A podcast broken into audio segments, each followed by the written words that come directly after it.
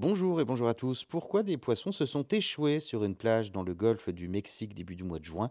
Eh bien, c'est vrai que c'était une étrange découverte. euh, un large banc de poissons qui s'est échoué sur une plage, asphyxié par le manque d'oxygène et assommé par la chaleur. Des milliers de poissons en manque d'oxygène euh, se sont donc retrouvés échoués sur une plage du Texas. Aucun produit chimique n'avait euh, été retrouvé dans l'eau. Les autorités ont lancé alors une enquête pour euh, trouver les causes de la mort de ces poissons.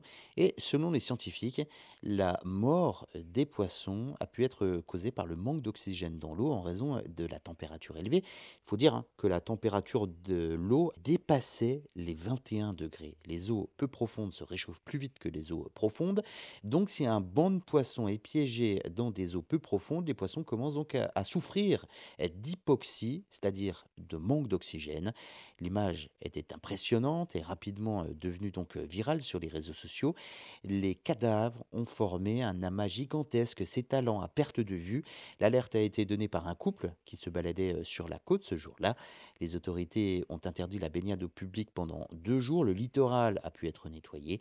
Avec les fortes chaleurs, les épisodes similaires ont été observés en France, hein, notamment en 2019 à l'étang de Bolmont dans les Bouches-du-Rhône, et puis en 2020 également, toujours après de fortes chaleurs.